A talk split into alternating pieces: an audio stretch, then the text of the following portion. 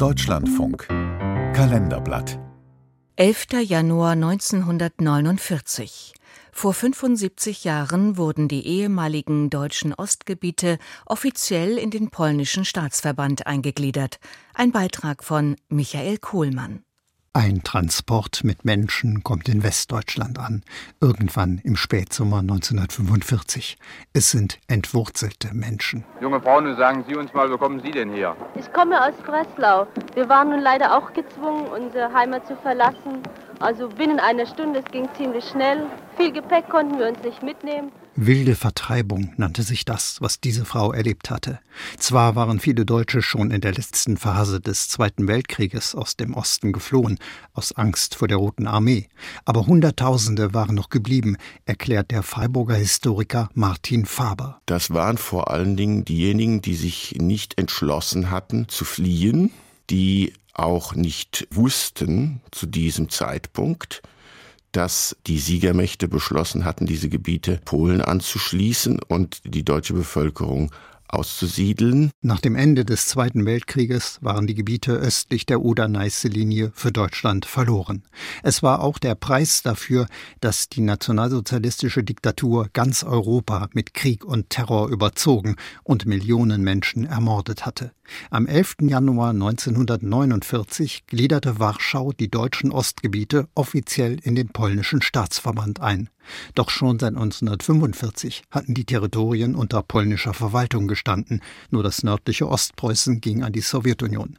Deutsche, die dort noch lebten, wurden systematisch benachteiligt. Martin Faber. Sie bekamen also weniger Lebensmittel, Ihr Besitz war nicht sicher, sie hatten keinen Rechtsschutz in dem Maße, wie das die Polen hatten.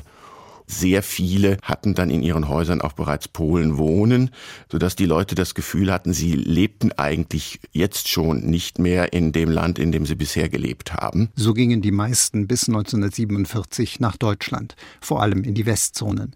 Dort aber hatte niemand auf sie gewartet. Auf der sozialen Rangskala standen sie oft ganz unten. Da war eine Reaktion nur menschlich. Heimweh. Wir haben ein geschichtliches Recht auf unsere Heimat! proklamierte der Sprecher der pommerschen Landsmannschaft Oskar Eggert 1960. Ausdrücklich hatten die Vertriebenen zwar schon zehn Jahre zuvor auf Rache verzichtet. Ihren formalen Anspruch auf die alten Ostgebiete aber erhoben sie bis 1990. Dort im Osten waren einige Deutsche zurückgeblieben. Martin Faber. Es gab zum ersten eine Gruppe von Menschen, die noch gebraucht wurden. Also man übernahm da viele Industrieanlagen, die die einströmende polnische Bevölkerung nicht bedienen konnte. Besonders in der Montanregion Oberschlesien. Hier lebte überdies eine deutsch-polnische Mischbevölkerung. Sie fühlte sich zu Hause in beiden Sprachen und Kulturen. Da wurde dann die Möglichkeit gegeben, dass Menschen, die sich für Polen erklärt haben und das auch zumindest ansatzweise nachweisen konnten, dass die bleiben konnten. Dazu kamen dann noch die Masuren. Denen wurde nun also die Gelegenheit äh, gegeben äh, zu bleiben, wenn sie bereit waren, sich als Polen zu verstehen. Dorthin nach Masuren, auch nach Pommern und Schlesien waren nach Kriegsende andere Menschen gekommen, vor allem aus Polens früheren Ostgebieten. Fast die Hälfte seines Territoriums hatte Polen der Sowjetunion überlassen müssen, wo nur die wenigsten kamen von dort freiwillig.